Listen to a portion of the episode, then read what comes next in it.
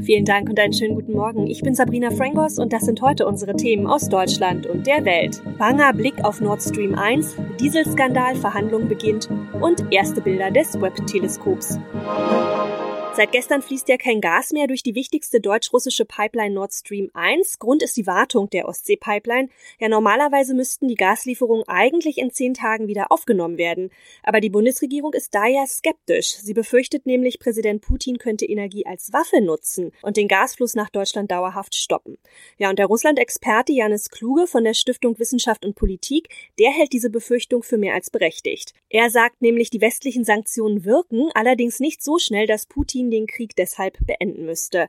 Ja, wie bewerten Sie denn politisch den Umgang des Westens mit den eigenen Sanktionen, die man gegen Russland beschlossen hat? Da wird eine Turbine, die in Kanada liegt, für die Pipeline gebraucht und das geht auf einmal, trotz aller Sanktionen. Ja, konsequent ist das nicht wirklich, oder? Es ist schon nachvollziehbar, dass die Bundesregierung aktuell versucht, eben jeden Kubikmeter Gas zu sichern. Und um den Transit von Gas aufrechtzuerhalten, hat die EU beispielsweise in ihren Sanktionen Ausnahmeregelungen eingeführt. Das heißt, es ist dann nicht ganz inkonsequent, auch andere ähm, Alliierte davon zu überzeugen, ähnliche Ausnahmeregelungen einzuführen, wenn man eben feststellt, dass man diesen Gastransit weiter will. Es ist vielleicht auch ein Zeichen dafür, und das wäre ein bisschen problematischer, dass einige die Hoffnung noch nicht ganz aufgegeben haben, dass diese, ja, diese Geschichten, die Moskau immer uns wieder auftischt äh, in Bezug auf die Gaslieferung, dass die vielleicht doch stimmen, dass es vielleicht doch nur ein technisches Problem ist, dass Russland vielleicht doch gerne liefern würde, aber nicht kann. Da muss man wirklich sagen, dass das heute nicht mehr durch die Tatsachen einfach nicht mehr gerechtfertigt ist. Und ich glaube, dass wir uns wirklich darauf einstellen müssen, dass wir diesen Winter ohne russisches Gas auskommen müssen. Und so ganz allgemein, wie sehr schaden die schon beschlossenen Sanktionen Russland? Die Sanktionen wirken sehr hart, aber sie brauchen eben Zeit. Man kann jetzt schon sehen, dass die Sanktionen wirken. Also von Februar äh, bis Mai ist Russlands Wirtschaft um sechs Prozent geschrumpft. Und das ist schon eine ja, deutliche Rezession, in die Russland aktuell reinschlittert. Es wird auf jeden Fall die tiefste Krise, Wirtschaftskrise, ähm, die Putin in seiner Zeit ähm, als Präsident erlebt hat. Und ähm, das wird sich fortsetzen in den nächsten Monaten. Am Ende des Jahres erwarten die meisten Experten, dass es eben einen Einbruch von 10 Prozent des russischen Bruttoinlandsprodukts gibt. Ja, allerdings wirkt Russland irgendwie alles andere als gelähmt oder eingeschränkt durch die Sanktionen, ne? Das Problem ist, dass Russlands Staat aktuell ja weiter handlungsfähig bleibt, dass es im Staatshaushalt keine größeren Probleme gibt, weil Russland aktuell eben noch sehr viel Öl exportiert. Zwar zu einem billigeren Preis, aber immer noch sehr viele, sehr große Volumina und es wird auch noch Gas exportiert. Das heißt, aktuell fließen die Devisen, aktuell fließen deshalb auch die Steuereinnahmen für den russischen Haushalt. Deshalb ist auch Putin aktuell nicht gezwungen, diesen Krieg zu beenden, weil er eben weiterhin das politische System aufrechterhalten kann. Im Zusammenhang mit dem Dieselabgasskandal beginnt ja heute Vormittag vor dem Oberlandesgericht Stuttgart die Verhandlung über eine Musterfeststellungsklage gegen Mercedes. Ja, mehr als 2800 Mercedes-Kunden haben sich der Klage ja angeschlossen. Jan-Henner Reitze weiß mehr. Es geht um bestimmte Mercedes-Modelle, die im Zusammenhang mit dem Dieselskandal vom Kraftfahrtbundesamt zurückgerufen wurden. Mercedes weist zurück, bewusst manipuliert zu haben. Die Musterklage gibt betroffenen Kunden die Möglichkeit, als Gruppe mit weniger Aufwand und Risiko für jeden Einzelnen, vertreten durch den Verbraucherzentrale Bundesverband, klären zu lassen, ob Mercedes doch Schadensersatz zahlen muss. Im Fall von VW hatte ein ähnliches Musterverfahren zu einem Vergleich geführt und damit zu Geld für die bei VW 245.000 Kläger. Man könnte sagen, die Menschheit hat sich eine neue Brille aufgesetzt. Das James Webb Weltraumteleskop ist nämlich nach monatelanger Anreise und Vorbereitung jetzt an seinem Beobachtungsposten im All einsatzbereit und heute werden der Weltöffentlichkeit dann die ersten offiziellen Forschungsbilder präsentiert. Ronny Thorau hat die Infos. Die Menschheit bekommt heute also einen ganz neuen Durchblick im All, ja? Ja, genau. Forscher sprechen von einem Quantensprung, weil James Webb ist das bislang größte und leistungsfähigste Teleskop, das wir Menschen jemals ins All geschickt haben. Und durch die größere Schärfe und die Infrarotinstrumente sehen wir bisher verschwommene Objekte viel klarer und auch Objekte, die wir noch gar nicht beobachten konnten. So Thorsten Böker, der bei der ESA mit an der James Webb Mission arbeitet? Betrifft vor allem die weitest entfernten Galaxien, die ganz früh nach dem Urknall entstanden sind. Ja, und wer sich vielleicht noch erinnert, wie die ersten Hubble-Teleskopbilder um die Welt gingen und für Staunen gesorgt haben, so könnte es jetzt auch kommen, wenn die Ära der James Webb-Aufnahmen beginnt. Was für Bilder gibt's denn eigentlich zu sehen? Was ist da drauf? Also es gab ja schon mal so ein paar erste vorläufige Testbilder, aber die waren eher nur was Hübsches zum Anschauen, so Thorsten Böker von der ESA. Das ist schön anzusehen, weil es wie Weihnachten aussieht, aber es ist äh, wissenschaftlich nicht so interessant. Jetzt geht es um die ersten wirklich forschungsrelevanten Aufnahmen von kosmischen Nebeln zum Beispiel oder von Galaxien, hinter denen weit entfernte Objekte bisher verborgen lagen. Und auch einen Exoplaneten hat Webb wohl schon untersucht. Das Teleskop soll es ja auch schaffen, die Atmosphäre von Planeten außerhalb unseres Sonnensystems zu analysieren, um zu gucken, ob es dort Hinweise auf Leben gibt.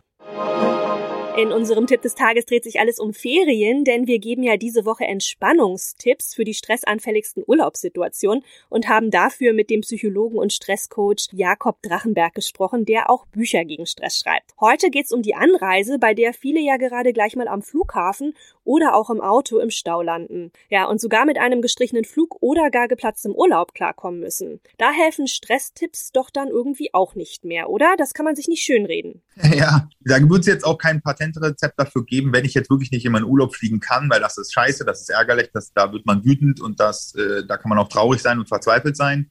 Das darf man auch wirklich mal zulassen, weil natürlich an so einem Urlaub viele Erwartungen dran hängen ich sag mal so, das wird man auch mit den besten Stresstipps am Ende nicht gewährleisten können, dass der Flieger dann abfliegt. Aber generell, wie kann man das Stresslevel bei der Anreise abmildern? Also gerade wenn viel schiefgehen oder doch länger dauern kann. Nicht davon ausgehen, dass alles reibungslos klappt. Ich glaube, wir sind da sehr verwöhnt in der westlichen Gesellschaft, dass ein Zahnrad ins nächste greift und wir einfach reibungslos in Urlaub fliegen können oder reibungslos in Urlaub fahren können. Und Stress ist immer dann sehr negativ, wenn Erwartung auf Realität trifft. Ne, ich erwarte, dass alles reibungslos funktioniert und die Realität ist, ich bin halt vier Stunden im Stau. Wenn ich aber vorher schon gedanklich verstanden habe, das kann passieren, dass ich im Stau stehe und das ist auch gar nicht schlimm, mein Gott, dann quatschen wir ein bisschen als Familie, spielen Spiele, dann ist der Stress gar nicht so schlimm. Und Stau im Auto, man will ja in den Urlaubsort und steht schon am ersten Autobahnkreuz im Stau und kommt seinem Urlaub nur so meterweise näher, wenn überhaupt. Das ist doch auch die Stresshölle, oder? Die Hölle ist es deshalb mental ganz oft, weil wir haben ein Ziel, nämlich wir wollen schnell zum Urlaubsort und wir können gerade nichts machen. So ein Stress, wenn wir eine Stressreaktion haben, körperlich oder mental, will immer irgendwas lösungsorientiertes machen. Aber in dem Moment bin ich ja gezwungen, ich stehe ja nun im Stau, ich kann nichts machen und der Stress kann nirgendwo hin. Hilft's denn gegen Stau, wenn man da so ordentlich im Auto rumschimpft? Ne, das kann auch sein, dass man einmal wirklich ein Ventil findet, einmal laut flucht oder aufs Lenkrad haut, auch den Gefühlen Raum gibt. Dann ist aber noch ein paar Minuten auch wieder okay. Dann kann man sich wieder runterholen, weil das ist dann einfach nur selbstgewählte Belastung, wenn ich dann stundenlang einfach gestresst bin, weil es geht gerade nicht um Leben und Tod. Und im Sommer bei Hitze, wie bleibt man da cool, also in doppelter Hinsicht? Wenn es vielleicht auch heiß ist, dann vielleicht, wenn gar nichts geht im Stau, ganz kurz mal ums Auto laufen oder wirklich früh darum kümmern, geht die Klimaanlage. Ne? Oder haben wir genug Getränke da, dass man vielleicht, bevor man losfährt, auch mal für drei, vier Stunden Stau einfach mal Getränke und Essen mitnimmt.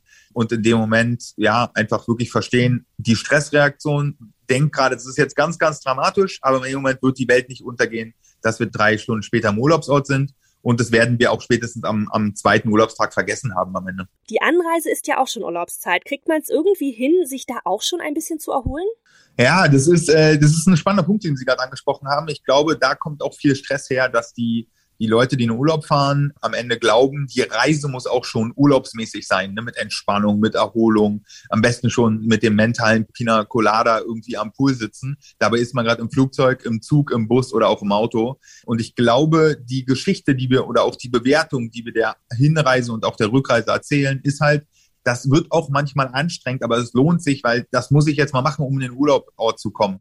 Das ist halt eine Übergangsphase. Welche Rolle spielt es eigentlich für den Stress oder auch Stressabbau, wer im Auto neben einem sitzt oder am Flughafen mit in der Schlange steht? In den meisten Fällen fahren wir ja mit den Leuten, mit denen wir dann im Urlaub auch Zeit verbringen, ja auch schon im Flugzeug oder im Auto.